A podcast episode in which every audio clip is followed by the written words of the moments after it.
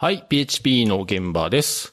今回のゲストは、ボヤージグループの前田さん、新田さん、西郡さんのお三方に来ていただいています。では、お三方、簡単に自己紹介をお願いします。はい。えっと、ボヤージグループのエンジニアしている前田と言います。えっと、普段はザックスという、えースマホ向け広告配信の、えーサービスがあるんですけど、そこで、えーアプリケーションのエンジニアをしています。はい。PHP 歴はもう何年かちゃんと数えてないけど、PHP3 とかも触ったことがあるような、はい人です。はい。えっと、ボヤージュグループで、えっと、エンジニアをしています。えっと、新田、田中新と言います。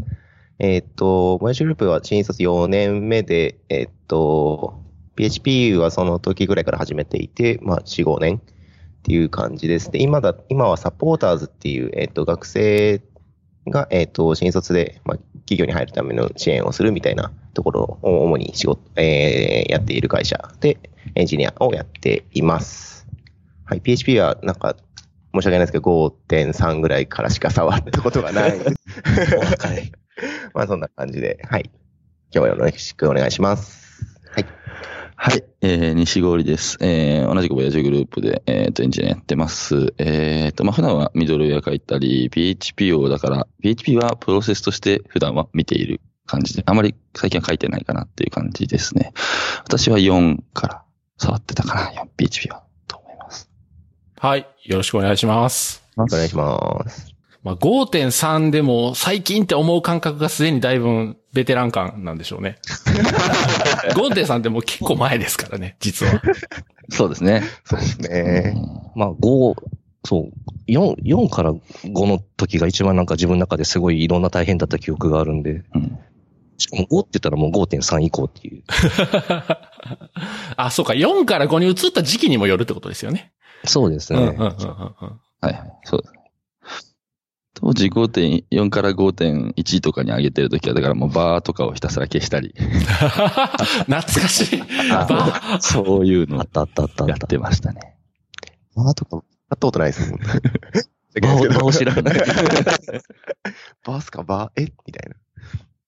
えーじゃあ、えっ、と、まあ、ボヤージュグループのお三方にいろんなお話聞いていきたいんですけど、おまず最初にですね、あの、ボヤージュグループってどんな会社なんていうのをですね、ちょっとザクッと教えていただけると嬉しいです。とよく言うのが事業開発会社っていう言い方をしてますね。一つの大きな軸となるサービスがあるというよりは、いろんな事業をやっていって、で、その中でさらに広げていくみたいな感じですね。もともとは、あのもともとはっていうかメディアでもともと EC ナビっていう大きな、まあ今も大きなメディアなんですけど、そこがありまして、でそこで、まあいろいろ会員がいっぱいいて、で、そこで巡航とか広告扱っていく中で広告の技術をもっと使っていこうというところで、アドテクの、えーところに行ったりとか。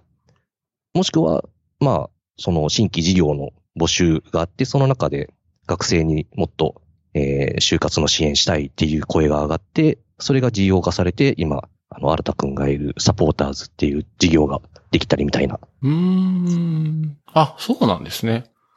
いや、あの、ボヤージュグループって名前は、それこそ PHP カンファレンスとか、まあ、いろんなテック系のイベントで、スポンサーなり登壇される方の、おスライドなどでお見かけするんですけど、何をしてる会社なんだろうっていうのは僕ちょっとずっともやもやあってですね。で、サイト見ると、たくさん子会社があって、何をしている会社なのかなっていうのはずっと気になってたんですよ。あ、普通に新卒採用とか、あの、中途の時でも、よく言われるんですよね。あー、なるほど。そう、あの、なので大体いつもこういう説明を 何かしらしてるのは聞いてました。しますね。ね、なんかすごく一個強いものがあったら、すごく説明しやすいんですけど、うんうん。なんかいろんなことをやってるっていう感じですね。じゃあ、割とこう、新しい事業が立ち上がったら、新しい会社作ってっていう感じなんですかね。っていうパターンが自分見てる範囲だと、そうですね。ねなので、なんか会社というよりなんか事業部みたいなイメージの方が自分は近いんですけど、そうですね。なんか子会社っていうより、まあなんか対、外向けには子会社って言ってますけど、中だと本当事業部みたいな感覚で見ていて、まあチームみたいな感じですよね。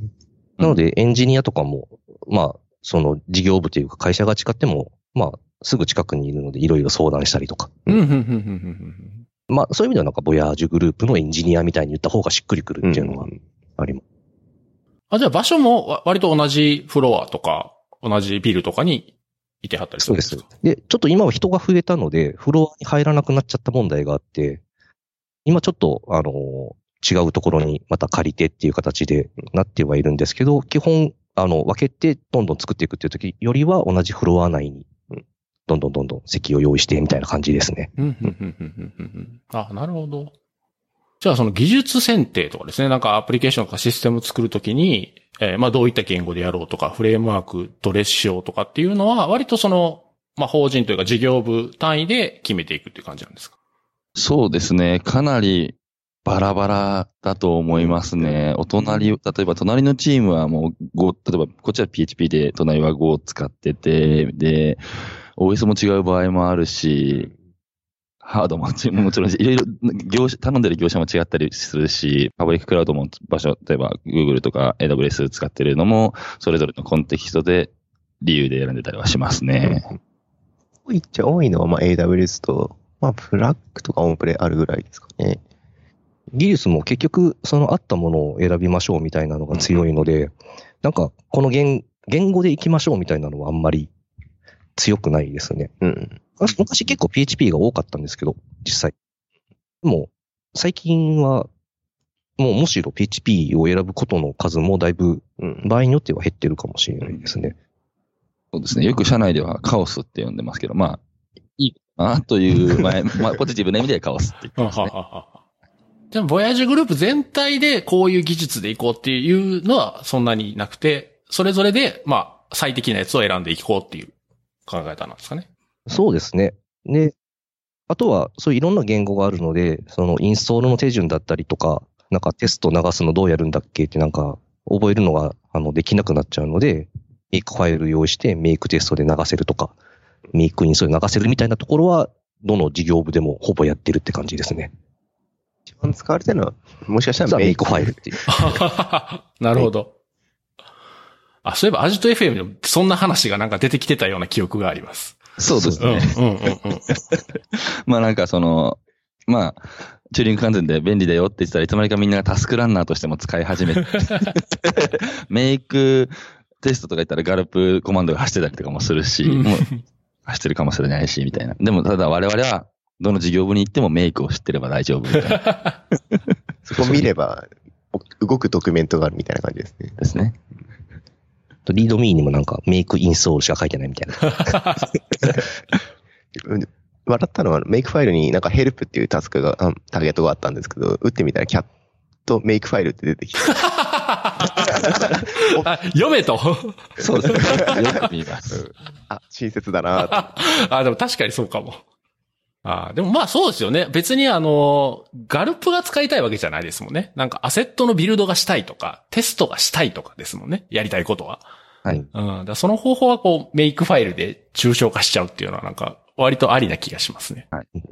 便利です。おすすめです。進めていきます。いろんな人に。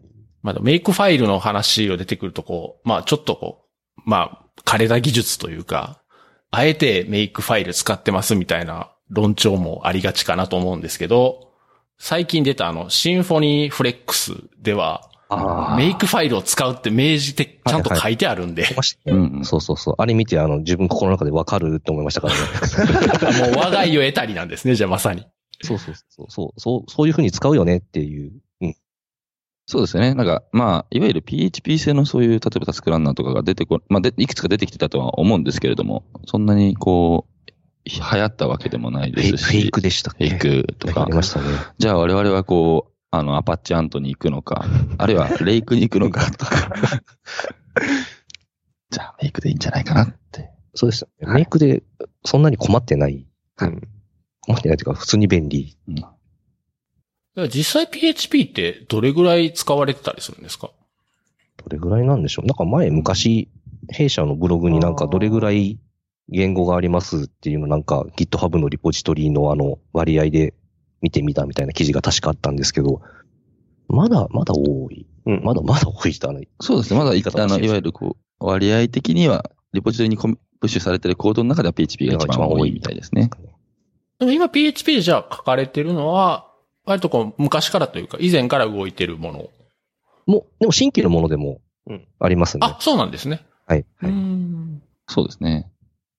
ただ、あれですよね、フレームワークとしてはあんまり重いのを選ばないみたいなのは、うん。多いですね。流れとして。はい。お、えっ、と、僕の勝手なイメージでは、ボヤージュグループさんはシンフォニーをよく使ってるってイメージを勝手に持ってたんですけど、えっと、それ自分のせいですね。100%自分のせいなんですけどの、せいだと思いました。確かに使ってるところは何箇所かありますし、全然大活躍中ではあるんですけど、自分が使ったのは明らかに、えっと、自分が見れるもので、なおかつ、それなりに、なんだろう、あの、安心して使える。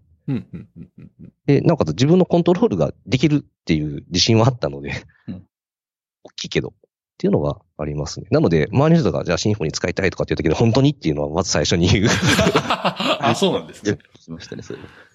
こっちは、まあ、スリムとか、割と小さめのフレームワークを選んでたりもしてたり、まあ、シンフォニーとか、まあ、ゼンドとかのその、まあ、割とコンポーネントとして、コンポーザーで入れてたりするぐらいで、フレームワークというよりはっていう感じそうですよね。ライブラリー群みたいな感じですよね。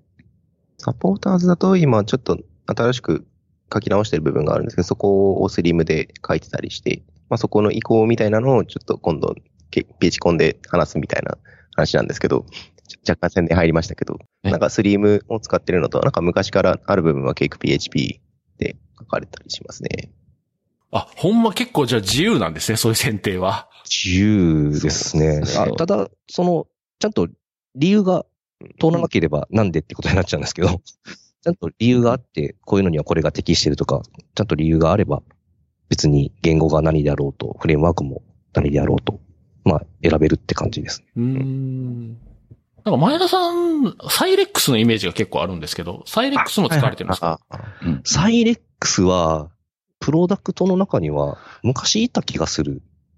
今見ない、見見てないですね。な見てないけど、ありますよね。ありますか？あります。動いてるのはあります。ただそれ自分見てないので。そう結局、あの、あるあるなんですけど、サイレックスでちっちゃいもの作るんだったら別にいいんですけど、なんか、がっつり作り始めたら、それなんてシンフォニーでなるっていう。どう見てもそれシンフォニーでいいじゃん。なりますね。しかもなんか謎な、謎ななんかね、あの、構造になってたりとかして、むしろ読めないみたいな。そうですね。自分でなんか、あれなんかこれば、ななんてバンドル聞こうみたいな。そうそう見たことあるぞって。なんか広告配信とかだったら、あの、すごく単純に、なんか、うんいわゆるビーコンを受けてログ書くみたいな簡単な処理とかは、もうほぼ素の PHP で書いて、ただとは言いながら、そのライブラリーとか、なんか、リクエストオブジェクトみたいなのを作りたいので、そういうものは Pimple 使って自由にできるぐらいなものを作ったりとかは、やってますね。うんうんうんうんうんうんそうですね。僕も前田さんと同じくアドテック系でやってるんですけど、まあ、純粋に PHP をテンプレートエンジンとして、りそういそういう言語として使ってる感じですかね。そのフレームワークを使わずに、まあ、JS 返したりもするんですけど、っていう中で、まあ、ライブラリって言ったら、まあ、UUID とかそういうところぐらいかな、ぐらいで、うん。限りなく軽めにしている。うんので、まあ、そういう PHP という言語自体をうまく使えてるかなという気もしますね。いわゆる最近のそういうでかいのを使でかいフレームワークで使うとかではなくてってですね。SEO 者の方、Go がだいぶ増えてきてる割合的に。そうですね。えーっと、最近 PHP から Go に書き換わったアプリケーションはありますし、まあ、それと速度重視なところがあったりするのでっていうところもありますね。まあ、なんか、あの、PHP からそのアプリケーションで Go に書き換えるときに、あのリエンジン X 側とかのリライトルールとかあんま書いてなかったし、なんかインデックス PHP とか普通に来そうだねって言ったら、あの、Go ビルド -O インデックス PHP でいいんじゃないみたいな。あ、それだみたいな。拡張子が PHP が。学者がしてやですね。バイナリですね。出る。解決したーって言って。したのか え、それで動いてるんですか？いや、本番はそれ、結局やめたんで、あと本気にしましたね。ゴーラン書いてる連中が即答だったんで、早みたいな。いいこうすりゃいい。そうですね。なので、結構 PHP のバージョンを上げるときも、その PHP アプリケーションに近い、ほぼ近いのだ。あの、まあ、5.3、僕は親父グループに入ってから5.3、5.67、7.1ってまあ、上げてますね。すごいよね。常に一番前に前に出たらどんどん上げていってるイメージがある西堀さんのところの。うんそうです。ね。7も7.1.4ぐらいで上げてましたね。一通り試してっていうのと。まあもう7.2も一応、コードは、PR は出そうとしてる手前ぐらいだし。あ、これも試してるんですね。7.2。ですね。あ、でですね。あの、まあ、テスト書き換えたりとかもありますけど、えっ、と、あ、まあ、モモジュール、PHP のモジュールの方のちょっと動作確認とか、ペクルモジュールとかもそうですけど、うんししてるのと、あとはまあ、ドキュメント命な部分もあったりしますね。うん。一回直接、あの、PHP ドキュメント、PHP の、あの、PHP.net かのドキュメント翻訳してくださってる高木さんに、お礼直接言えたの嬉しかったです。ああ、はい そうみんなあの足を向けて寝れない。ああ、もう、それは間違いないですね。これはまあ、まあ翻訳もそうですし、本家も、本家っていうか英語の方も、 English の方も、割と大変助かってますね。この時期に PHP のドキュメントは、どの言語の中でも一番読みやすくて好きっていうか、あの、バージョンごとに分かれてないっていうのが。そうですね。で、他のってバージョンごとにドキュメントが分かれたりしてて、PHP のやつはなんか、何以上とか、うんうんは同じところに書いたりとか、もしくはなんか歴史的理由によりとか、しています。みたいなのが、そう。まあ、すごく、そういう意味では使いやすいっていう印象はあります。うんうんうんうんうん。ちょうど、あの、その、さっきの PHP のバージョンアップの作業で、7が出る前で5.6に上げるときに、あの、ハックですか ?HHVM の方にするかどっちかはちょっと迷いましたね。まあ、あ、それ聞きたいですね。そうです。まあ、単純に、あの、型ですよね。あの、帰り値、今、7だと帰り値の型宣言できますけど、まだそういうマイルストーンが確か切られてなかったうん。時ぐらいで、でもそれなりに堅牢に行きたいよね、うん。なんだかんだって言って、ですね。あとは、なんか、まあ、そ結構エンジニアの数もいて、割とオートキャストに頼ってしまう、その PHP に書き慣れてないとうん。うん。いう方たちもいたので、よりはそういうのをつけてつ、備わった言語で、でも今のコードのままでもほぼほぼ動くっていうのに乗せ替えるかなって思って、ねずっとひたすらベンチしてましたよ。3ヶ月ぐらい。やっぱ早いん今、今どこ、あの、あ、あ部分、要所要所で勝ってるところ、負けてるところっていう、あの、うんうんあるはい。みたいな感じだと捉えてもらえればいいんですけど、あの、当時は、でも、ど、ちょっと HHVM が我々で使ってる時は早かったですね。うん。うんまあでもそ、それぐらいなんですね。ちょっとっていう。その、目に見えてなんかすごいとかっていう感じでもなく。そうですね。ただ、えっ、と、それはいわゆる、あの、は HHVM 用にコードを書き換えないでもなので、ああ、書き換えたら、はいはいはいあはいはい、の早くなるんですよね。はいはいはい。そうかそうか。それでハックでとかって言ったらもっと本当はすごいことになるんだろうけど。HHVM やめたですね、結局。そうですね。あの、OS 都合とかもろもろあって。はいはい。あ、そうですね。彼ら、あの、は Facebook のコミュニティも認めてますけど、逆に HHVM はドキュメントが少なかったり、当時、とか不安な部分はそこでしたね。うん。他の人使えないんじゃないか、これ。あ使えないんじゃないこれはちょっと言い過ぎですね。まあ、使いづらい。なんか PHP なれ、ペチパーとしてドキュメントたまに読んで、あ、うんここに正しい情報があるって、ハウトゥーが、ハウトゥーが分かってる人間が、じゃあ、ハックを書くかっていう時に、割とつまずきそうだな、っていう不安があって、いうところとかがもろもろあって、見送った感じになりましたねうん。で、まあ5.6の時もそうでしたけど、7もそうですし、あの、ひたすらこう、お互いのハックと PHP でベンチマーク、いたちごっこ、どっちが速くなったっていうのを繰り返してんで、もう、そしたら速度的にはまあどっちでもいいかなっていううん。結論。うんなので今 PHP7 の方、まあ、なんでこれからは7.2の方とか上がっていくっていう方のマイルストーンに乗っていこうかなとうん。思ってます。そうですね。HHVM あの、PHP5 と比べると、かなり早かったんですけど、7と比べるとね、さっきお話しした通り、どっこいどっこいなんで、なんかそのスピードアップを、なんだろう、飴にして、こう、痛みを飲み込むにはちょっと、あんまり旨味が少なくなったなっていうのは正直なところですね。はい。そうですね。だあとは今、HHVM 選ぶとしたらもう完全にハック全乗りですよね。うん全乗りですね。うんもう全部書き換えてハックでいくっていうんだったら、それはすごいメリットあると思いますけど、前みたいに既存の PHP コードをそのままにランタイムだけ変えるっていうのは、ちょっと旨味が少ないかなと思いますね。そうですね。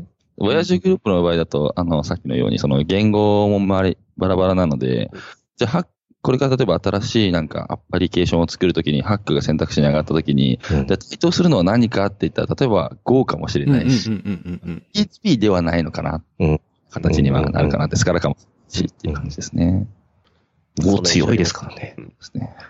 そうなんですよね。ハックをあえて選ぶっていう理由ですよね。あの、性的片付け言語で並列処理が強くてってなったら、で、その比較対象が一気に増えるんで、あの、もともとはその PHP に似てるシンタックスとか、PHP コードがそのまま動く、で、かつ、あの、性的に書きたいとこだけハックにするとかっていう、こう、ハイブリッドに動かす旨味があったんですけど、それがね、だんだんハックもちょっと PHP7 対応は、だんだんちょっとこう、あんまりちゃんとやらないよっていうような話になってきてるんで、そうですよね。うん。そうなったら、ハックっていうこうオリジナルの言語とランタイムと、それこそ Go ランなりスカラなり、そう JVM 系の言語なり、そういうたくさんの比較対象の中でハックを選ぶ理由ってなんだろうっていうことにはなりますよね。そうですね。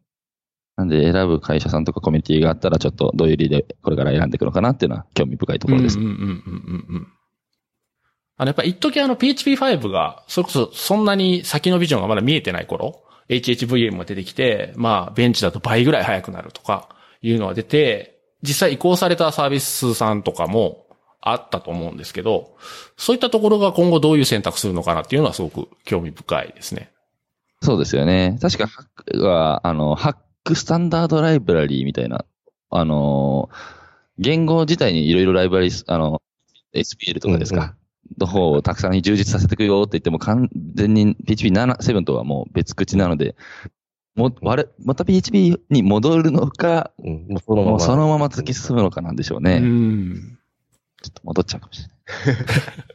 戻りたくなるんですね。だ割とこう著名なフレームワークとかライブラリーとかも HHVM はもうもうサポートしないってところもあるし、将来的にサポートしないっていうところも出てきてるので、なのでそういったこうエコシステムが使えなくなる。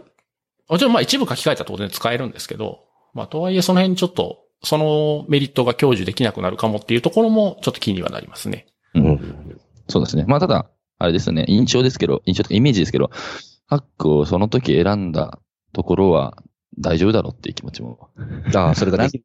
なんとかなるだろうっていう、確かに確かに。はい、思いがあります。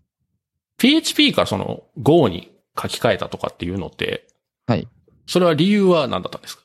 そうですね。PHP だけの理由ではないんですけど、あの、結構長い間稼働していたアプリケーションで、まあ、Apache と元 PHP なので、っていうところと、えっ、と、独自の Apache モジュールが書かれていて、その、割と広告なのでログが大事だったので、そこのフォーマッティングとかも独自だでやっていて、まあ単純に、な PHP というよりは、Apache のモジュールも、PH 元 PHP も含めたアパッチモジュールが遅くて、うん。ちょっと耐えきれないよねっていう時に、だったら、えっ、と、アパッチモジュールの挙動を割ともうちょっと、えっ、と、言語側に実装を寄せて、したい、もうちょっと、えっ、ー、と、開発速度を上げたいよね、そのアプリケーションの速度もそうなんですけどっていうもろもろ考えたときに、じゃあ、何になるかろう、な何になるだろう？って言ったときに、まあ、5でいいんじゃない？っていう選択肢になりました、ね、ああ、なるほど。あ、じゃあそれはもうアパッチごとやめちゃったって感じなんですか？そうですね。ああ、なるほど、なるほど。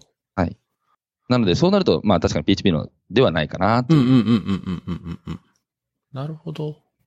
あ、今まではそのアパッチモジュール、あ、元 PHP 以外のアパッチモジュールは C か何かで書いてて、それの、まあメンテが割と大変とかっていうのもあったってことですよね。そうですね。なので、こう、若手というと、その新卒の子が、あ、SRE のエンジニアとかが、あの、これから始めるアパッチモジュールみたいな、もう2010何年にやって、読まれて、うってうなずいてるのはちょっと面白いなって。まあでもそういうのももう終わりにしようと、こう ってなりました。へえ。じゃあそれはその前段にはエンジン X なりがいてるってことですよね。そうですね。今は NGX いますね。あの、なので、選択肢、ちょっと時系列は違うんですけども、その前に Go の前だったら、えっ、と、オープンレシティですか。なんで、えっ、と、NGX と、えっ、と、ルアジット。NGX モジュールの方に我々が寄るみたいな、っうんうんうんうんうんていうアプローチが選択肢にありましたね、当時はう。んまあでもそれはもう全部 Go でやった方がいいだろうということで、Go に行ったってことですかね。そうですね。はい。結果的に。え、実際に置き換えてみて、な、何か変わったことってあります？そうですね。そうですね。ああ、まあ、正直なところ、あまりこう、あの、載せ替えるまでは、年に何回かしかリリースしないアプリケーションだったんです。ああ、ああ、なるほど。はい。だけど、はいはいはいまあ、それなりに早くしたいし、こうあと広告なのでっていうところのニーズと、まあ、あとは、えっ、と、載せてるサーバー台数です。まあ、それなりに減らしたいよねっていうところがあったりとかもして、まあでもやっぱり、なんで Go に載せ替えて速度がちょっと、目目に見えて速くなった。あるいは、えっ、と、PHP5.6 だったんですけれども、あの、CPU の使用率が下がってるね、だいぶっていう、うんうんまあ PHP のランタイムがなくなったのでっていうところとかですかね。1インスタンスで受けれるリクエスト数とかも、やっぱり、だいぶ増えたりしちゃうんですか？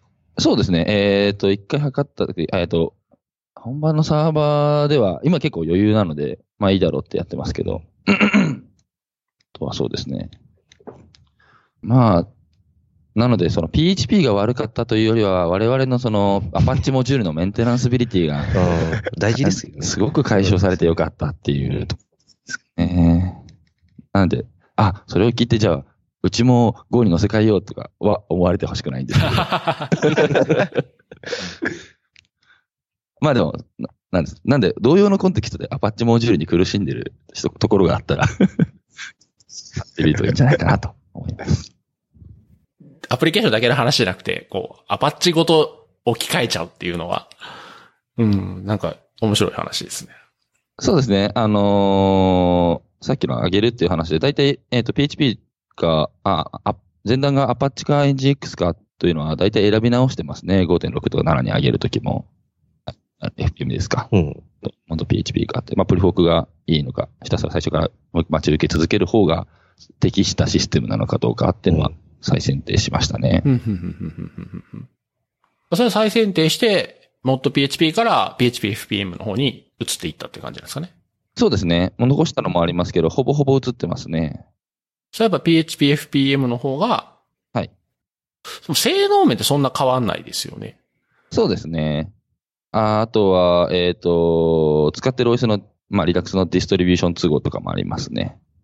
じゃあ、なんかわざわざ Apache の 2.4RPM 焼くんだっけとか。ああ、あ、なるほど。しかもそれは PHP 動かすがためにっていうことですよね。そうですね。ああ、なるほど、なるほど。あ、それは結構ありそうですね。はい。ですねなんで割と、あの、なんでしょう、こうサービス、ミッション、ミッションクリティカルじゃないアプリケーションとかは、まあ NGX は、まあメインラインなんで、でまあひたすらレイテスですか。うん。ガンガン上げてるっていう感じでうん、ちょっとしたりとかしてますね。その、西堀さんがやられてたその PHP のバージョンをどんどん上げていったアプリケーションっていうのは、フレームワークがないから割と上げやすかったっていう感じなんですかね。そうですね。あの、過去上げ、シシンフォニーとかで、あの、まあ、親父グループでは、では、ではないですけど、あの、フレームワークは、で、使ってるとこも上げたりはしますけど、ない方が楽ですね、やはり。楽ですよ。ないと楽ですよね。やっぱり。そうですね。うん。フレームワークのバージョンも上げないといけないみたいなところ特にないですもんね。そうですね。まあ、コンポーザーで PHP ユニットとか入ってたら、もう、あの、ファーで取りに行く方に変えて、うん。コンポーザー JSON を比較、もう限りなくシンプルにするとか、うん上げる際には、あの、PHP のモジュールひたすら使わなかったらもうどんどん外していくっていう感じですね。直近で悩んだのは、あの、mcrypt モジュール使ってたところがあったんで、OpenSSL 載せ替えるのか、ストールしてうん、とりあえず使っとくのかみたいな。はい。あと、まあ、上げる作業で、あの、歴史ある PHP アプリケーションにはありがちだと思うんですけど、一時的に出てくる、あの、エラーレポーティングでちょっとエラーレポー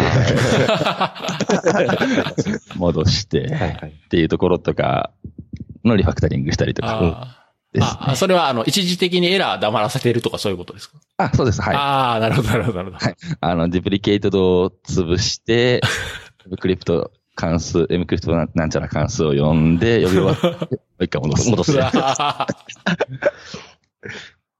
そういうのはよく見て、見ますね。うんうんうんうんうんうんあとは、まあ、7にして、使うライブラリも、いわゆる7以上で使うよって、さっきのそのタイプヒンティングとかうん、割りつり使ってるライブラリも我々が使える選択肢に上がるのは嬉しいですね。ああ、そうですよね。うんうんはい、サードパーティ。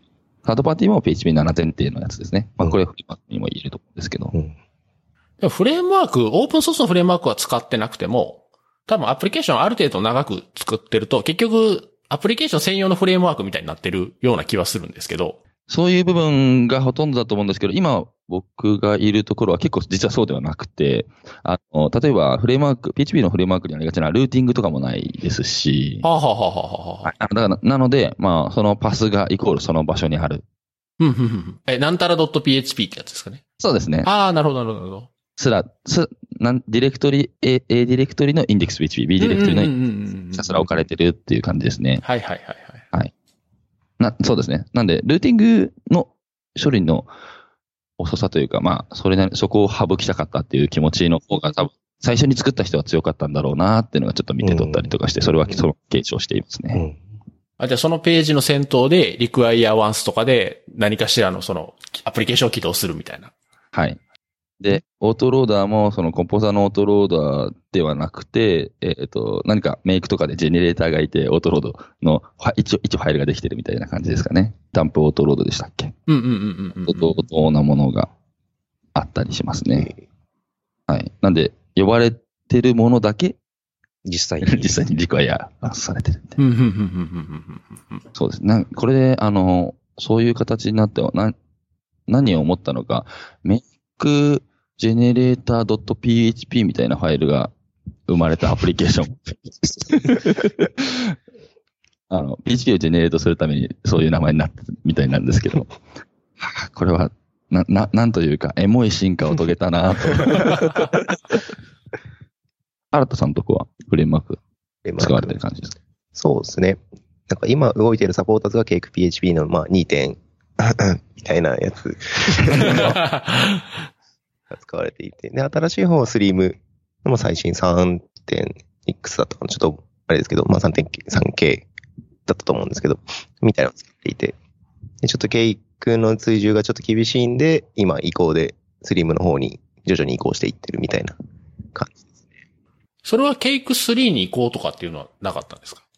正直言ってしまうと、僕らのチームがそのケイク PHP に強いわけではなかったので、でそれで言うと、なんかそこまでいろんなフレームワーク強いってわけでもないので、割と素で書きたいっていうところで薄いフレームワークのスリーブを選定したみたいな感じですかね。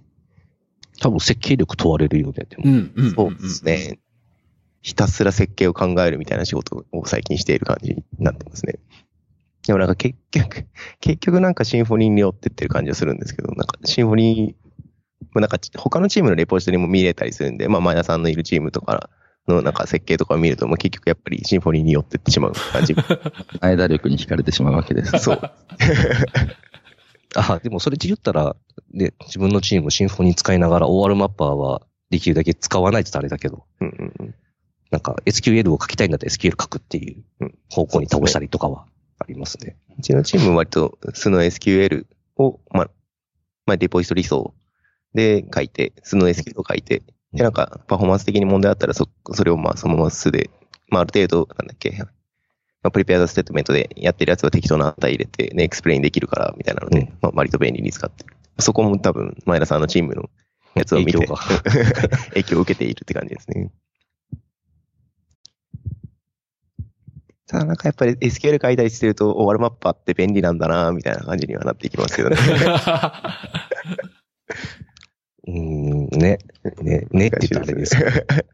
そう、なんかジョインとかね、いろいろ入ってきたりすると、ソックエリとか始まったらだいぶひどい、なんかそうなりますね。あの、オールマッパーがなんかコードになっちゃうんだけど、うんシンプルに何か取ってくるんだったらもう本当に ID 取ってくるとかはもう間違いないです。間違いないですもんね。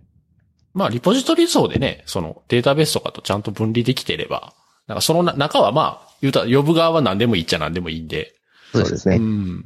ねそういうあたりのだから設計力で、例えばメモキャッシュに行くところもちゃんとリポジトリの中にいるとか、うんすすりになんかアクセスするところもいわゆるリポジトリの中にいたりとか、うんうんうんみたいにちゃんとその永続仮想っていうところで分かっていれば、まあ多分使う側も混乱しないしっていうのはうんありますよね。だからそのあたりがごちゃごちゃになっちゃうと、後で見たときに統一感がないとか、うんなんとこれはになるんですけど。そうですね。まあ、映像仮想は本当ちゃんとレポジトリの中にまとめるようにしようみたいな。もともとなんか移行したいみたいな時に、そのデータベースも移行したいくないみたいなのがあったんで、そこでレポジトリにちゃんと閉じないと厳しいなみたいなところで、そこら辺の設計を割と頑張ったっていう感じ。もその形だとケイク2からはだいぶ離れてますよね。まあ、めちゃくちゃ離れてます。結構大変だったんじゃないですか、それ以降は。ああ、いで言うと、現在進行形なので、大変ですね。なんかそこら辺の大変話をペチコンで喋るみたいな。ああ、なるほど、なるほど、なるほど。ああ、楽しみですね。いくつ触ったときは、あの、アレイの使い方がど、まあ、1から、1もそうでしたけど、アレイの使い使い方が他のフレームワークと違って独特だなっていうのを、うん。ぐらいうんうんうんセットクラスとかなんか、もうひたすら、いわゆる、イズアレイを繰り返して、うん。アレイが引っかかるまでネスト、プロパティネストし続けるみたいなスタイルとかは。PHP らしいったら PHP らしい感じなんですかね。それで言うと。そうですね。あれ、あれはいをガンガン使う。そうですね。ちょっと使っててちょっと愚痴になりそうですけど。おや なんかおや あれ配列が返ってくるのか？ってなって、ちょっとうん。辛い気持ちになっていや、しまう配列、もともと、その、まあ、言ってしまうと外製で作っていて、で、徐々にエンジニアが入ってきて、で、それを今、自自分たちでメンテしているみたいな背景、まあ、実はあって、それで、なんか、まあ正直、僕も途中から入っているので、その、まあ、メンテちょっとしづらくて、それ、なんかメンテしやすくいいように、ちょっともう PHP ストームで、使えば多分人類はこう、戦えるだろうと思って入れたりしてるんですけどね、なんか、アットプロパティとか、その入れていけば、まあ、オブジェクトが入ってるから、このオブジェクトだからっていうので参照を辿っていけるようにできると思うので、PHP ストームさえあれば、まあ、ビームネットとかでも Emac とかでも多分できると思うんですけど、まあ、 PhpStorm あれば、まあ、楽にできると思うので、なんかそこら辺をなんか@property とか、そういうやつをつれいどんどん入れてったんですけど、最終的に帰ってくるのがあれってなってしまうと、あ、こ、ここ以上は厳しいのか PhpStorm でも、みたいな気持ちになってしまって、こうなんか、あれいかーっていうちょっと遠い目をした覚えが、なんかありますね。なるほど、なるほど。なんか PHP7 から AST が来たから割と、あのあー IDE の強み。ちゃんと解析できるんじゃないかはい。PHP と言、PHP という言語は、なんかそういうプラグインとかがあれば、あまりエディター ID 関係なくうん攻められそうだな。うんもしかしたら、7、7と思ったりはしてますけどね。だから PHP、あ、ランゲージサーバーの PHP 用の実装も GitHub にはあるので、ちょっとどれぐらい使えるかわかんないですけど、うん多分そういうのがちゃんと整ってくるとね、本当エディター関係なく保管とかできるようになると思うんですけどね。AST 来たから、あれ？じゃあ PHP 版パワーサート誰か言おうかなと思って。がないかな、みたいぜひ実装してください、じゃあ。すでに T ワさんが動いてたりしてっていうのがもしかしたらって思いながら。ね、できるようになったって話ですよね。な。そうですね。解析できるから。そこの時点で何が入っているかははい全部見えるってことツリーがあるので。いや、まあそれにしても PHP ストームは本当いい仕事しすぎというか、すごいですね。なんか本当すごいですね。あの、シンフォニー使ってる人は、PHP ストーム使わずにできる人って何人いるんだろうって思うぐらい だいぶ厳しい厳しい。もう今、あれなかった、昔あれが Emacs で書いたはずだったんですけど、はい今、PHP ストームなかったら、もはや手が動かない。なんか Java の感覚に似てますね。ああ、そう、ID うんの互換がないとっていうのに近い感じは強いですね。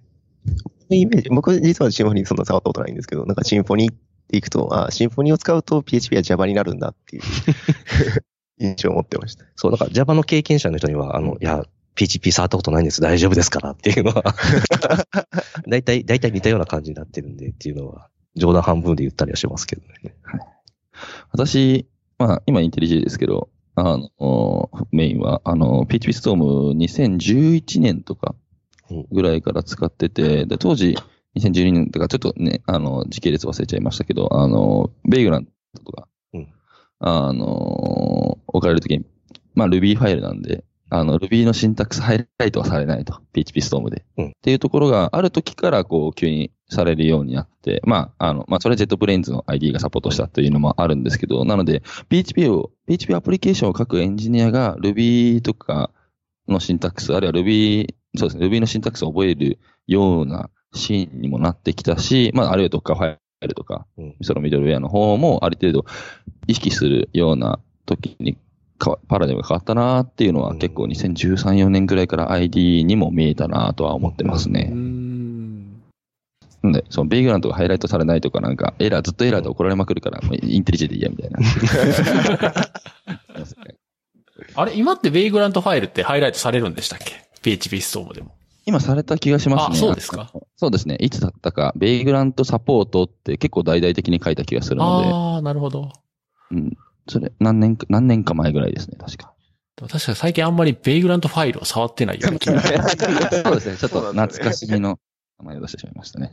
今一瞬試そうかなと思ったんですけど、僕の記憶の中で僕が持ってるリポジトリにベイグラントファイルがないなと思ってしまって、ちょっと、どうしようってなっちゃいまし いやいやたうん。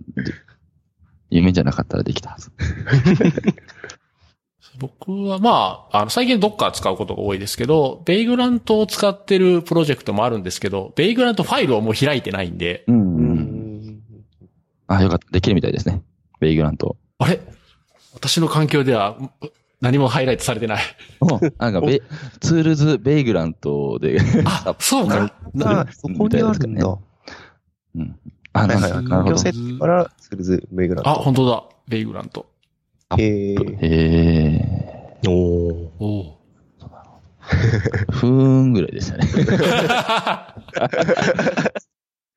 そうですね。僕らも割と、ベイグラントというよりは、当時バーチャルボックベイグラントの会社内でバーチャルボックス立ち上げてて、割と思い出た、放り込んでたところから、もうどっかに移ったりとかしてますね。うん。まあ、どっか便利ですよね、やっぱり。ちょうど PHP カンファレンスというところで、コンテナの話をするんですけど、あそういえばおっと宣伝になってしまいました。じゃあカンファレンスの話しますか？そうですね、少し。あ、しかもカンファレンス同じ時間帯だったっけ？そうはい。ですよね。そうですそう。だから聞きに行きたいと思ってもどっちかしかあのリアルには見れない。はい。やだね、ここで戦いになるの。私の方はデモもついてますからね。じゃあ今日聞いた人がどっちに行くかっていう。まあまあまあ、なんか、それを、あの、この間 T 和田さんに怒られて、あの、来てくれた人のために全力を尽くすみたいな、その、はいはい。言ってました。もちろん、あの、見に来てくれる方がいらっしゃるので、その場にきっと、まあ、ちょっと誰も誰もいなかったら本当に寂しいですけど、そういうわけではきっとないだろうと思うんですけど、ん。そういう方のために全力を尽くしなさいと。まあ、コンテキスト違いますもんね、僕ら喋る内容とか。そうですね。うん確かに。うん。内容全然被ってないから、本当に興味のある方に。はい。そうですね。私はコンテナのクラスター周りとか、えっ、と、まあ、 development からデプロイ、プロダクション、モニタリングまで話そうかなと思っているんですけども、あのーまあ、PHP カンファレンスでそれを発表したいと思ったところなので、PHP デモ、デモというか、載せるアプリケーション、コンテナのアプリケーションは PHP にしようかなという ところとか、うんまあ、あとは、あの、まあ、委任の、委任の設定とかいろいろあるとは、もちろんあると思うんですけど、どこまで、まあ、ドッカーの話とかうん、寄せようかなってのはちょっとまだ悩んでますね。ああ、じゃあまあ、それはまあ、実際、実際に。やってみてねそうですね。ねやってみて。どうなんですかね。そのネットワークのブリッジとかあまり興味がある人たちがいるのか、リサーチができてなくて。まあでも実際 PHP のアプリケーションをその Docker コンテナにして本番でディプロイしていくっていう一連の流れは知りたい人多いと思うんですよね。あの開発環境とか CI とかで使ってる人は多いと思うんですけど、本番まで行ってる人ってまだ少ないと思うんで。そうですね。うんあまり多い印象はないですね。うんはい。そういうところが気になるなとか、こういうところがハマるのかもなっていうのを知りたい方は、ぜひ、聞きに来てほしいなと。うん。楽しみですね、これ。え、実際もう今本番環境でも？そうですね。PHP、正直、まあ PHP は載せ替えるところなんですけど、コンテナ、本番でコンテナ使ってるサービスは、今年だけで4つぐらい増やしましたお、ね。おーえ、それは何 ?Go とかですか？そうですね。Go と、えーっと、なんだっけな。J、まあ管理画面のようなもので、あまあ、えーっと、ひたすら JS スタティックファイレスがひたすらの載ってる、まあ、HTTP アプリケーションだったり、そうですね。あと何がいたっけな。でも、うん、あと Go だった気がしますね、今は。まあ、PHP がこれから。PHP はこれからですね。まあ、あの、要所、要所要所ってところもあるし、PHP 歴もそれなりにあるから、まあ、多分ここだろうなとかって思って、まあ実際に、あの、AWS とかで立てたりはしたので、うん。あとはだから載せ替えるだけだみたいな、うんうんそういう感じだったりはしますね。じゃあ割と近い未来というか、そんな感じなんです。そうですね。ちょうど、あの、夏に、親父グループでその学生インターンが3週間ぐらいありまして、あの、グループワークみたいので彼らが開発してたんですけれども、そこの環境を渡すときに、もう最初から全部どっかコンテナで 彼らグループワークで始めるリポジトリにはどっかファイル置いてあったりとかしてて、なので結構面白かったですね。学説もあらずに全然使えてました？どっか周り。そうですね。あのー普通に自分たちで、まあ、Go とかも使ってた時とか、なんかミドルウェアが欲しい時は、どっかファイルに add とか書いてるし、うんうんあーって、あの、ちょっと、あえて罠で残してたんですけど、CA サーティフィケートを入れてなかったからが、通信できてなかったんだ、とか言って、書くっていう学生もいたので、はいいいぞって思って。結構強いですね。学生さんが。じゃあ学生さんは割ともう Docker を使うこと自体は別に普通、普通というか抵抗なくって感じなんですか？ああ、そうですね。あの、もちろん全員が、に、えっ、と、まあ、二十数、数十人いたので、あの、全員がというわけではないんですけど、あのー一人二人ではなくて何人か割と分かっているふうに自分たちで誰かに相談するわけでもなく PR を出してるみたいなチームがいて、最近の学生はすごいなって思いながら、すごいですね作っといてなんだ、なんだ。いい話。じゃあ今年の PHP カンファレンスでは、まあ、すその戦略を発表して、来年はその実績みたいなのを発表するって感じですかね。はい。実績はなんかブログ、ブログぐらいでいいかなと。あ、そうなんですか。はい。まあでも実際こうね、本番で動き出すと多分なんか出てくると思うんで、なんかその辺聞きたいですね。はい。そうですね。確かなんかいいネタは集まりそうですね。に。いた、いたかな？いた気がするな、でも。多すぎて分かってない。いや、実際にその、ちょっと話脱線しますけど、IaaS とか、まあ AWS とかもそうですけど、とか、Docker とかで、いわゆる、あの、ミドルウェア、あるいは、インフ、まあ、雑に言うインフラ周りが、すごくアグレッシブに活動できるようになったので、誰か、アプリケーションエンジニアが PHP アプリケーションとか、まあ、なんか何かしらの言語を書いて、Docker ファイルがいて、これは本番に載せたいんだよねっていう時に、こっちは、まあ、それなりに考慮することはもちろんありますけど、単純に異質、あの、サーバーのクラスターでもコンテナでも、まあ大体2日とかで、うん一旦土台はもうできてしまうので、1日2日で、でいい時代になったなとはうん思ってますね。っていうのがある。あった結果、あれ何、何、何をコンテナに移したっけっていうのは、ちょっ手軽になりすぎて。とそこら辺も全部コード預かされてるし、はい、テストもあるし、というところですかね。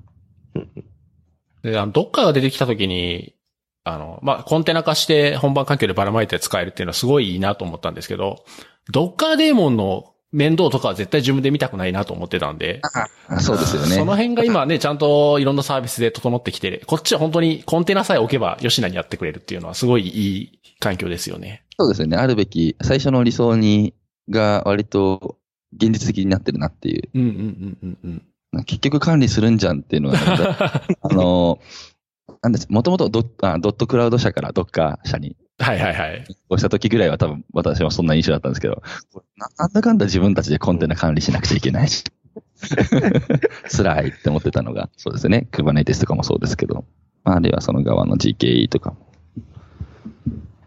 あいい時代になった。すごいおじさんっぽいこと言ってしまった。でもそれが当たり、当たり前の人たちがもう出てきてるってことですもんね、言うと。そうですね。ね。はい。なので、あの、さっきの学生のインターンの話で言うと、どっかコンテナで、もうクラスターなんで、まあコンテナ複数台立ってたんですけど、それを彼らは意識しなかったですし、ほぼ。まあ、まあ、なので、いわゆる AWS であろうとヘロクのように使っている節がありましたね。そうですよね。なんかもう、AWS とかその、ね、えー GCP とか当たり前になって、まあ言うと、サーバーのハードウェアをもう意識することってなくなってきたと思うんですけど、さらにその上のレイヤーですね、そのホストとか OS とかすらも意識しなくて良くなってくる時代がもう来てるってことですもんね。はい。この間、この間、一昨日昨日ぐらいにあの、ハッシュコンフですか。で、ツイッターでタイムラインで流れてきましたけど、あの、OSI の参照モデルで、先ほどのその、出ました。あの、7層、だから8層の画像があって、ソフトウェア、ソフトウェア、ソフトウェア、ソフトウェア、ソフトウェア、物理みたい でも実際そうですもんね、本当ね。な。あこうだって書いてあって。確かに。確かにその、うん頭の中そうなってるなとは思いますね。最後に物理があるくらい。あとソフトウェア。いや、面白い時代になりましたね。こういう感じでまた今度5年とか6年とかだったらどうなるのかって。どうてるんですかね。ね。うん。確かに。5年、6年前とか、まあ、そういう世界が来るんだろうな、ぐらいはあったけど、うんリアルにそうなっていってるっていうのは、その中でもまた PHP もどうなっていくかって感じですけどね。そうですね。なんか、うんそう、あの、HHVM が出てきた時に PHP ってだいぶ先、可能性っていうか、まあ、使われはするだろうけど、使う頻度減るのかなとかって思ったら、7になってなんか全然、むしろ勢いを増してる？PHP っていうのは。7は使いやすい感じしません、もう7っていうかもう、あれ Java でしょみたいな感じになっちゃう。PHP って、ね、なんかそういう、PHP で何か独自のすごい機能を作ったっていうよりは、なんかいろんな言語のなんか、いろんなものを持ってきてる感が強いので。そうですね。あとは、あのー、7.2に何を入れるかっていうその採択とかうん。の和訳というか日本語のブログが割と見かけるようになって、その言語、あ PHP という言語の言語仕様に興味を持つ方が増えてるなって思ってますね。使うというよりは、言語そのものに。そうですね。割とみんな期待してるのかもしれないですね。そうですね。まあ、大概見かけるのは、この感想はもういらないだろうっていう、そう書かれてる方がほとんどなんですけど、ちょっと標準でね、いろいろ持ちすぎだろうっていうのは、それもいいところですからね、大事にするので、広報感を極力維持する。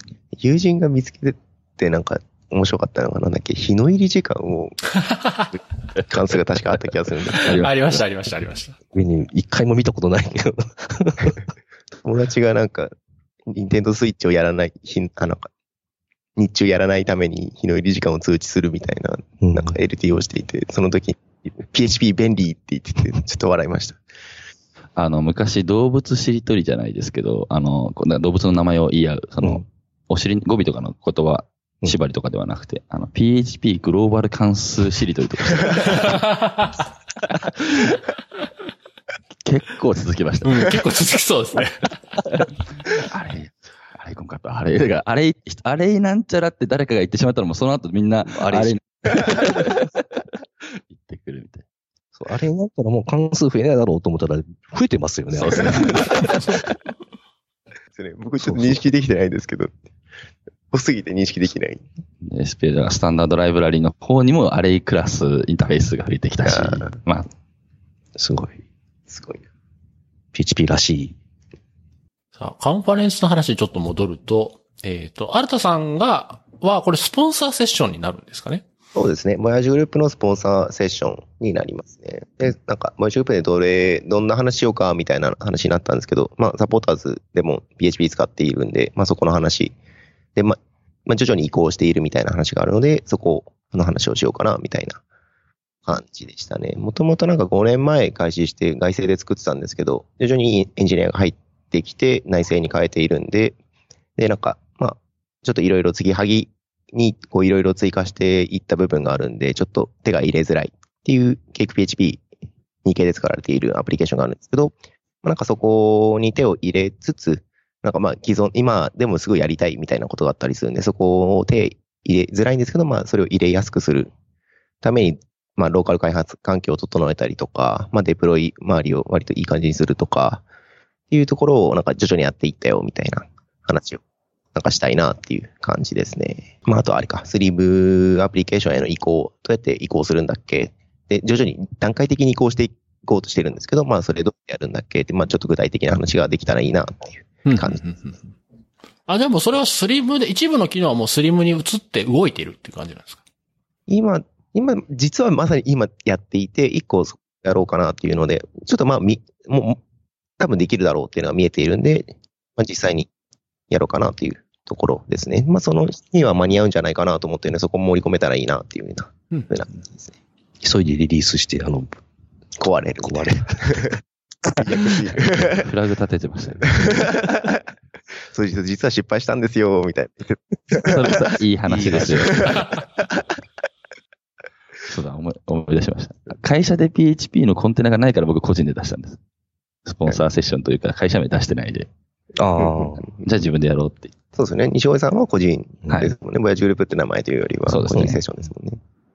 あスポンサーセッションって、あの、私スポンサーセッションっていうので登壇したことはなくて、ただ、あの、運営側としてお招きすることはもちろんあるんですけど、実際、スポンサーセッションで話すってなると、なんかこう、なんだろう、気持ちが違うというか、なんか気をつけるようなこととかあったりするんですか？そう、どうですかね。なんか、実は僕そんな登壇とか LD ぐらいはしたことあるんですけど、なんか喋るみたいなことしたことないんで、なんか、特に何もないんですけど、まあ、会社だしちょっとちゃんとしないとダメだろうな、くらいの気持ちはありますね。うん。自分の会社名で噛まないとか。ああ。もういや、あみたいな。それは嫌ですね。多分、結局じゃあ、なんだろう。あの、じゃあ誰に喋ってもらおうかみたいなのは、ね、その、なんだろう。中の人たちで、運営チームで話をして、で、今回だと、新田さんに声がかかったって感じですよね。そうですね。まあ、EC ナビで移行の話があったり、AWS 移行の話があったりとか、他の事業部の話もあったりしたんですけど、なんかそこも、まあ、視野にありつつ、じゃあなんか何個かあるけど、どどうみたいな言われて、声がかかって、まあじゃあ多分できるような気はするみたいな。うん言ったらなんかじゃあ仮決定でって言われた次の日に本決定です言われて、あ、はい、みたいな感じ。でよくある話ですね。ですね。まあなんか、会社の、なんか、あの、名前を背負ってやるんで、会社の宣伝はちょっとしないといけないだろうなっていう気持ちがあるぐらいですかね。そんなにあんまり、宣伝っていうかなんか、特にそう、あの、最初も、あの、シンパさんからあったけど、ボヤージュグループって何の会社ってイメージやっぱ強いんで、そう そこ、そこだけはちょっと、そう、こういうことしてるよやらないとダメだっていうなななんか具体的なね、うん。ところが伝われば、私それだけでいい気が。私だったら PHP の現場を聞いてくださいで。終わらせてしまいそうですね。いい手ですね。なるほど。じゃあでも、ケイク2から、そのアプリケーションを書き直そうと思ったときに、他、それこそ他の言語にしようとかっていう選択肢ってなかったんですか？あー、で言ってしまうと、その、ケイク2からその移行するっていうタイミングで僕まだ移動していなかったっていうのがあって。当時いるエンジニアの人が得意だったのが、まあ、PHP だったので、まあ、スリムベースでなんか書いたっていう感じですかね。いや、面白そうですね。でもあんまり聞かない方がいいんですよね。発表のネタですね期待を持っていただいた方が多分、していただけるのかなとか、ちょっと思ったりします。や、最近その PHP のカンファレンスとかの、あの、いろんな人のスライドとか見てると、やっぱりこういうこう、移行しましたとか、あとこうやって運用してますとかっていう話が結構、まさにこう、現場の話っていうのがすごい増えてきて、すごいなんか面白いなと思ってて、あの、もちろん、こう、最先端の話、言語、次のバージョンこうなりますとか、フレームワーク新しいバージョンこんな出ましたとか、そういうのも面白いんですけど、やっぱりみんな現場で使ってるのってね、必ずしもそれを常に追っかけてるわけじゃないし、現場ならではの苦労話とかいっぱい出てくると思うんで、そういう話がなんかいっぱい出てくるようになったっていうのはすごい嬉しいですね。ねやっぱなんか、現場の話、なんか、そうですね。多分見えづらいというか、なんかいろんなところのいろんな環境があると思うんで、そこのならではの話ができたらいいなっていう気はします。そうですね。そういう時ってこう、大概、あの、うなずき、うなずいてくれる方たちたくさんいるし。あるある。なんか割とこう現場にいると自分たちが普段やってることって当たり前すぎて、なんかあえて話すことでもないみたいな考えの人もやっぱり割と多くて、だそういうのをこうどんどん出していくと、いろんな人が役立つんだよっていうのが広まるといいですね。うんうんそうですよね。なんか僕もなんかどういうことを伝えようかなみたいな考えたときに、でもなんか自分の中では当たり前ではみたいな、こう他の、まあ当たり前ではっていうのはなんかあれかもしれないですけど、他のチームとか自分の近いチーム、その隣の、まあ例えば前田さんのチームだったり、西越さんのチームだったりとか見ていても割とやっているなみたいなことを、をなんか、あえて話すんだっけみたいな気持ちになってしまって、うんうんうんなんかそうじゃないチームもあったというか、実際僕が入った時そうだったし、あ、なんか多分苦労している人は多分いるんだろうなっていう思いが、なんか、これは多分公開していった方がいいんだろうなっていう気持ちで、なんかいろいろ、なんか公開していけるといいなっていうふうには思いますね。いいですね、いいですね。まあ言うとこう、コンポーザー .json 一つとっても、多分、今この場でせーので出し合ったら、え、あそんなん使ってんの？とか、絶対、絶対あると思うんですよ。ちょっと面白いですね。うんそう、それってちょっといつかやりたいんですけど。私も、私もコンポーザー JSON にちょっとうるさいので。そう、言われましたね。楽しさ。そうその、どこまで気にするかも人によるじゃないですか。その、すごい、いざ西越さんみたいな、こう、ものすごく突き詰めてやりたいっていう人もいるし、まあ別に、あの、入っててもも動かなきゃ問題ないんじゃないっていう人もいるし。そうですね。は、サービスの内容、使った、アプリケーションの特性にもよりますよね。うんそんな気にしないよっていうのは、コンポーターテストを気にしたって別に気にしなくていい。気にしない方が健康的ですしね。健康的、大事ですね。動いてるは正義だと思うので、やはり、っっていう中で、うんなんか使ってないライブラリが一一行コンポーザーゼーションに入ってるからってっていうところの方が、たあの、善だとは思うので。うん。まあそういう、あの、動いてない、通ってないコードの部分もそうですけど、ちゃんと消していくっていうのも大事な。そうですねうん仕事っちゃ仕事です。そうです。それこそバージョンアップの時とか困りますもんね。はいなんかこれメンテされてないし、でも依存してるし、どうしようって言ってたら結局使ってなかったっていうのは、ほんまよくある話ですよねあみ。たいな、ありますよね。はい。いくつペアモジュールを、ペアの 外したことが。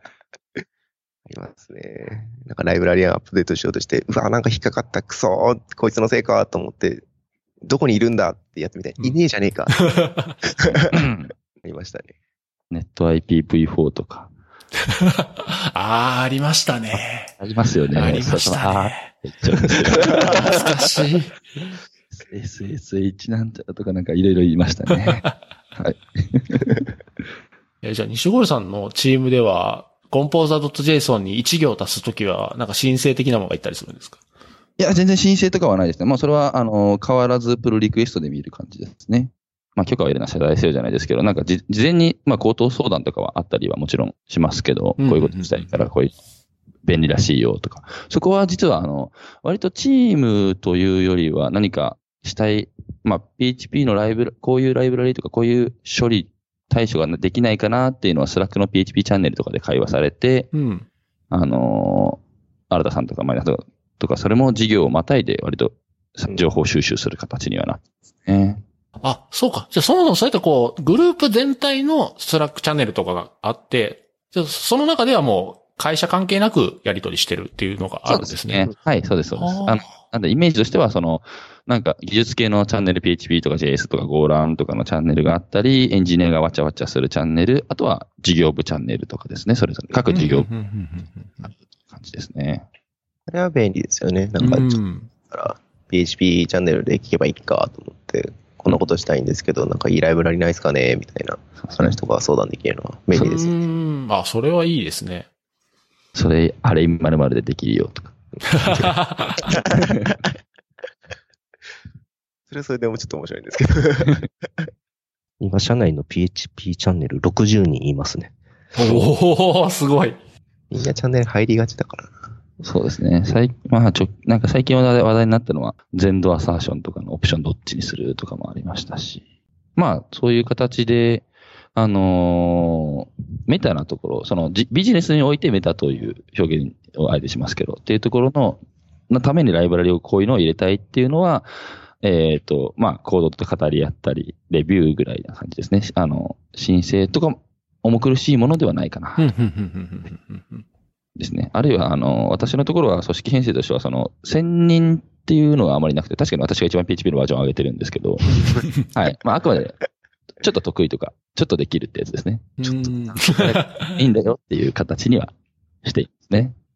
あグループの中でいろんな事業があっていろんなシステムがあるから、で、そして先行してどんどんバージョン上げてるチームもあれば、当然そこにね、ノウハウも溜まっていくし、他のチームもそれ意見聞けるし、すごいいいですね。そうですね。そこは本当いいですね。なんか、まあ、西堀さんがいるフラクタのチームとかのプロリックとか、まあ、異臭とか見たりとか、まあ、逆になんか僕が自分のチームの異臭書いたりすると、西堀さんが突然異臭これでやったよみたいな貼ってくれたりとかもしてくれたりしてたことはあるので、だからそれで他のチームのなんか何かが見えるみたいなのは本当すごい便利ですね。うーん。そうですね。あの、アプリケーションの PR だけど、例えば私だとその PHP7 に上げた後にオペコードをもうちょっといい感じにしたいから、うんもう最初からグローバル、あ define とかもでも上の方に置いて、あの、最適化したよ、みたいな PR を、P、その Slack の PHP チャンネルにも貼ったりとかしますね。うんうん。どういう？ーそんな感じですね。こんな感じにしました。最近見てだとめちゃくちゃその PHP のコードが減っているみたいな、プルリクとかもあって、ああ、なんか消してってるんだなっていう。そうですね。うんいい話だなと思いながら。歴史あるコードですからね。3000行とか聞いてますよね。これはすごいと思う。コナミって感じです。え、そうです。全然使ってなかったってことですか？なんかライブラリーとかで大体できるようになったとかですか？そうですね。使ってなかった、両方ありますし、その、あの、画面としては見えるけど、全然1年に1回も見られないぐらいの機能だったから、あ外あ。とかも含めてですね。あの、そうですね。フラク私の所属、フラクトの方では、えっ、と、管理画面は、あの、アプリケーションも、アプリケーションモニタリングですか ?PHP で動いてるところは、あの、ニューレリックの設定って、うんうんうんうんうんそういうところでこういうのが遅いよね、とかっていう引っかかりとか、ここ、プロセスメモリ食ってるんだな、とかっていうところは、見つつ、まあ、アラートとは別で、なんか、つつ改善を図っている人もいたりしますね。これバージョンを上げていくときって、はい。えー例えば、えーまあ5.6から7.0に上げましたというときってもう、ドーンとリリースしちゃうんですか？それともなんか1台だけ7.0にして、あと5.6のままみたいなんで、こう、ローリングアップデートみたいにしていくんですか？そうですね。基本ローリングアップデートですね。とか、あるいは前段にプロキシかましててドメインで切り分けて、とか、あ我々だけ PHP なで見えるとかって、あの、そうですね。それ何パターンかありますね。やあ。っていこう。でも基本的には、えっ、と、ロールバック可能なようにしていますね。とか、なんかい一台だけ上げて、ちょっと一日休みみたいな、うんうんうんうんを取ってますね。なんかその辺の話もこうもっと表に出るといいのになって思うんですよね。みんな多分苦労してやってるのに、あんあんまりそういう話なんか出てこないような気がするので、確かぜひブログを書いてください、じそうですね。ゃあ。ぜひ聞きたいです。を上げてる。確かに結構上げてますよね。うん。ずっと上げ続けてます。ジムさん結構上げてるっていう印象ある。多分アプリケーションレイヤーの人よりはっていう感じがあるのかもしれないですね。うんうん。そうですね。ちょっとイン,、まあ、インフラ寄りというか、まあ、それも含めてアプリケーションっていうふうに捉えたいんだけど、はいそういうところのデプロイ方法だったりとか、はい。インスタンスの管理だったりとか、その監視だったりとかっていうところは、まだちょっとはい。人は少ないんでしょうね、意識。そうですね。とか、モチベーションの持ち方でしょうね。それこそ、その PHP のコミュニティ、さっきのその加速度的に7もすごい進化しているっていうところで言うと、やっぱ5.6の時もそうでしたし、7の時もそうでしたけど、あの、CPU の使用率が下がって、うん。変えていないのにうんコードって、ああ、嬉しいって思ったりとか。そうですね。幸せですもんね。はい。何もしなくてもはい。早くなる。はい。ちょっと、ちょっと、ちょこっとだけ書き換えてだけで、そんなにリソースが浮くので、これで1年戦えるみたいな、そんな感じですね。確かに。あまり出てこないですね。そういう、そうですよね。おっしゃると。これも、さっきのその、えっ、と、今、なんか、当たり前になっちゃって、個人自分個人の中で当たり前になっちゃったから、ちょっとアウトかもしれないですね。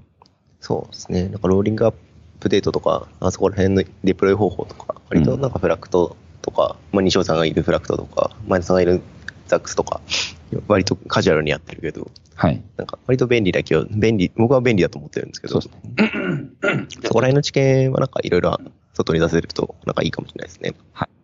まあ、バージョンアップに限らずそのデプロイ周りの話とかは、やっぱ割とこう話すと盛り上がるし、みんな聞きたいっていうのはあって、あの、PHP の現場でも何回か前に座談会みたいなのをしたんですけど、その時はやっぱりデプロイの話は結構、あの、話してる人もたくさん話が出たし、聞いてる人の感想でも割ともっと聞きたいみたいな人もいたので、多分ね、みんな困ってるんだと思うんですよ。あの、規模はいろいろあると思うんですけど、1台に、1台のウェブサーバーにディプロイするだけの人もいるでしょうし、クラスタリング組んでるとこも、まあ、それはいろいろだと思うんですけど、でもみんなとりあえずディプロイしないと動かないんで、それ、それどうしてますかっていうのはね、まあ、まあ、さすがにね、FTP でっていうのは、まあ、やってるとこはまだありますけど、まあまあ、それからじゃあ次どうしようみたいなのはみんな悩んでるとこだと思いますね。そうですね。確かにうん。それちょっとカンファレンスで少しだけ話す予定ですね。かなりそうですし、えーっと、まあ、ローリングアップデートも話すし、うんまあ、それは単純に、まあ、コンテナの話なんで、その、ミドルウェアも含めた入れ替えっていうところ、っていう話だったり、あるいは PHP のそのオペコード、キャッシュのワームアップまでとかも話したいなと、あの、思いますね。うんうんうんうんうん。あ、いいっすね、いいっすね。そうですね。考え方的にはそれが例えばそのクラスタリング組んでなくても使えるようなネタでいこうかなと、今、ひらめきました。いや、面白そうだ。確かに。それこそ現場でいろいろあります。だから自分のチームでもよくよく考えたら本番環境しかないっていうのも、はいあの、ねステージング環境とか、ああ。実はない。本番環境一本で、これロックですよね。ロックですね。確かに。考え方、本当好きですだね。からブランチも基本マスター一本。うんで、マスターに入れた瞬間にもできるだけ早くリリースすると。うんだからもうマスターイコール、もうプロダクションっていう状態を常に作ってるっていう、意外と、どうにかなる。そう、管理も楽なので、そうですね。マスターしか。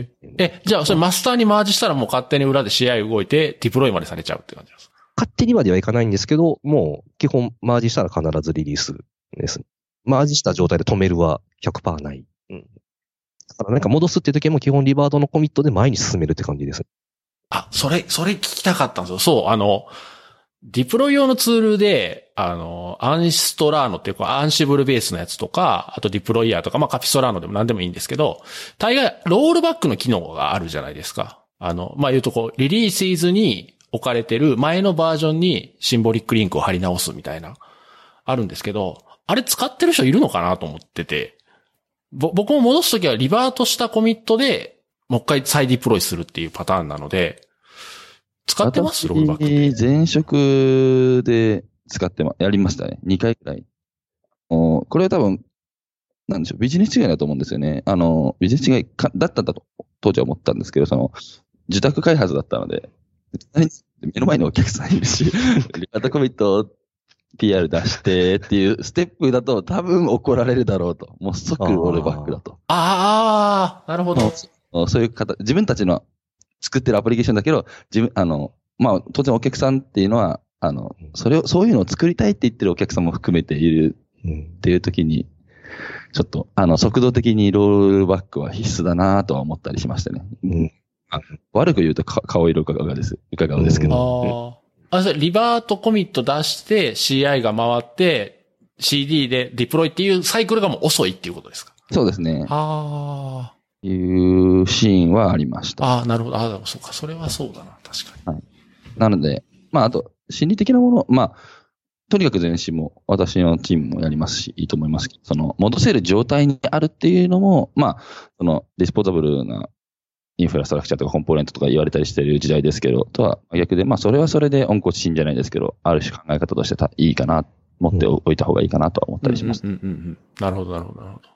うん。まあまあ確かに心理的にはあった方が、な、何かあっても、ここにシンボリックリンク貼り替えれば戻るって思えるっていうのは確かに気持ち的にはいいですね。はい。そうですね。うんなんで、あの、DB のマイグレーションもダウンとかみんな使ってるのとかだと同じだと思うんですけど。まあ、まあはい DB のダウンはもっと、もっとちょっと大変な話ですけど。はい。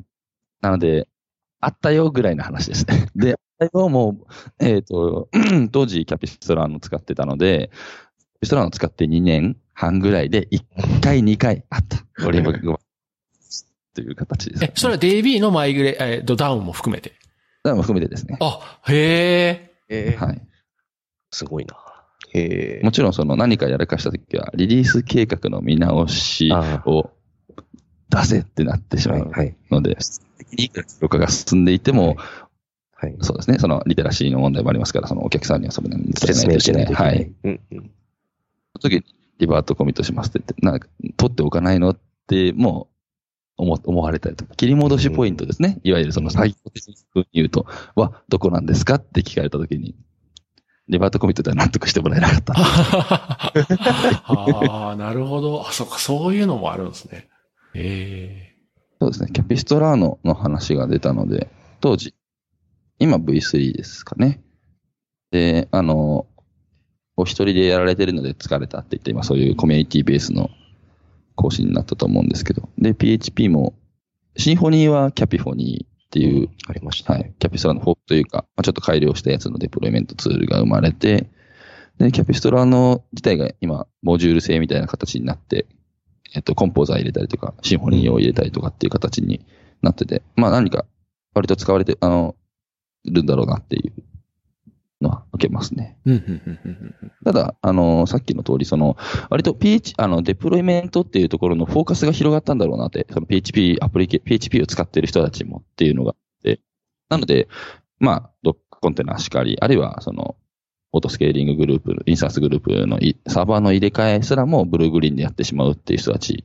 うんああるいは、えっ、と、API を叩く。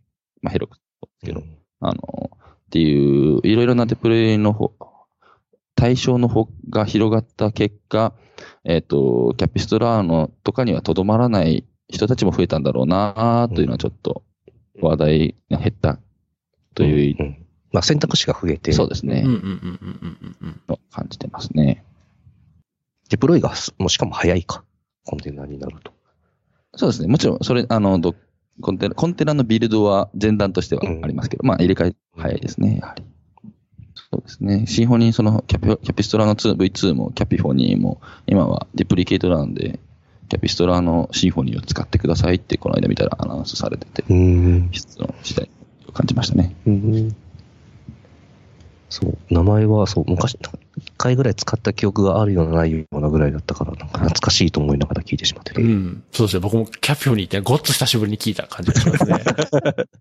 僕ともう一人、あの、名古屋方面にいる後藤さん。あメンテナンス、日本人ではメンテナーがいなかったんですね。ただ結構今の、アンシブルもそうですけど、アンシブルのコンポーザーとかのモジュールもそうですけど、あの、同じように、その、えっ、と、なんですか、コンポーザーのアップデートコマンドはリモートではインターフェースとしては提供しないみたいな。確かアンシブルがそうで、うん。で、キャピストラーのもうコンポーザーも、あの、キャピ4に予想してるってリンクが貼られていて、あの、アップデートはいらないと。セルフは、コンポーザーセルフアップデートとかインストールはいるけど、うんリモートの本番サーバーのようなところでうん、コンポーザーアップデートコマンドは叩かないだろうって言って、相手インターフェースは撤去しないっていうのは、意識されてるなとかっていううんうん PL を僕が出したんですけど、出したんですけどね。ん それ本番サーバーではコンポーザーアップデートしないよねっていう話ですか？あそうですね。ああ、そうっすよね。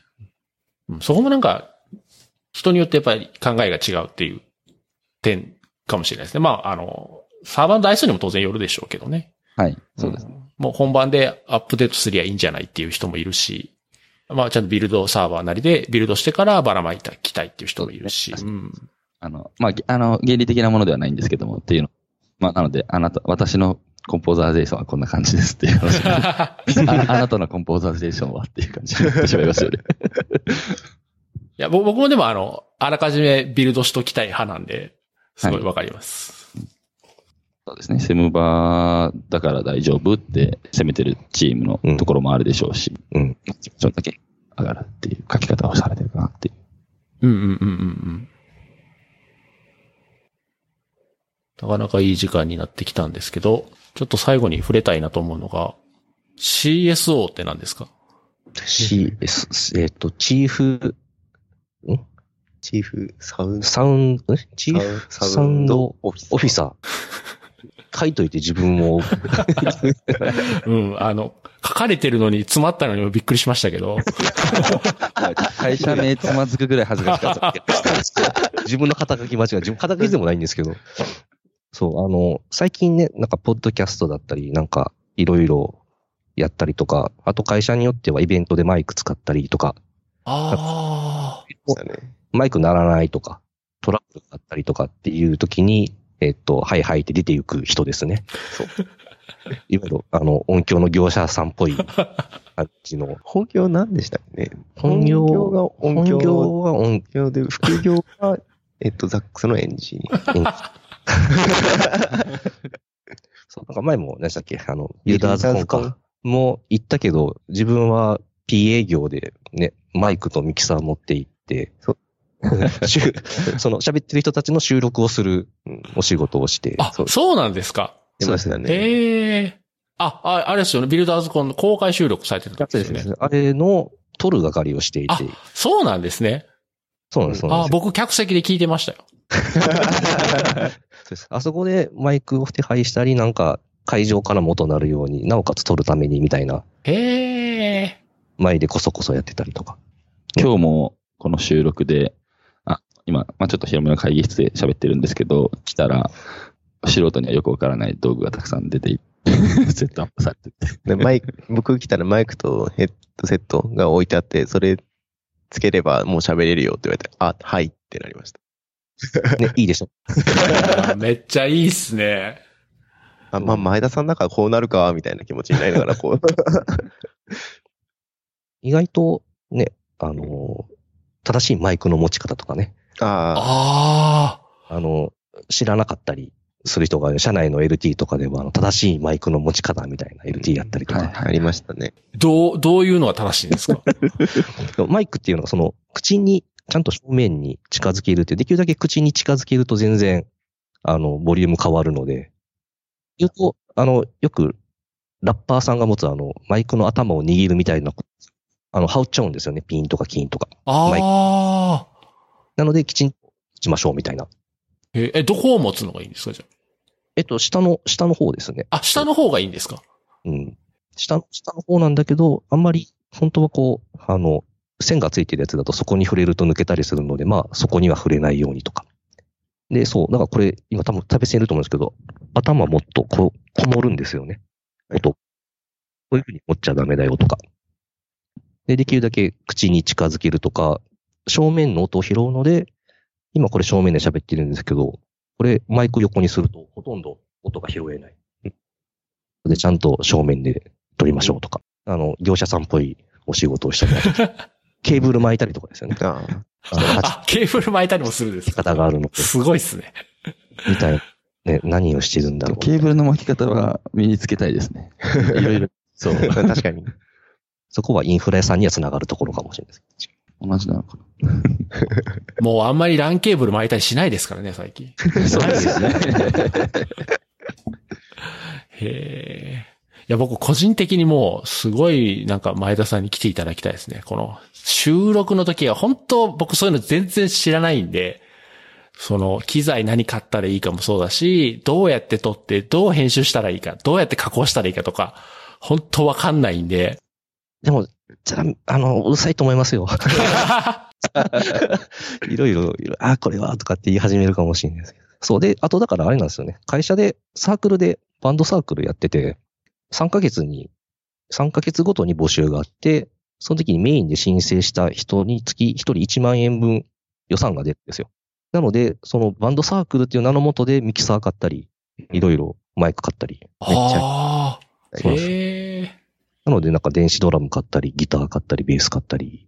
え、それはじゃあ、ボヤージュグループの福利厚生ってことですか？そうです、そうです、そうです。わそれは結構アピールポイントになるんじゃないですか？そう、アピールポイントのはずなんですけど、アピールポイントですかね。アピールポイント。なんじゃないですかね。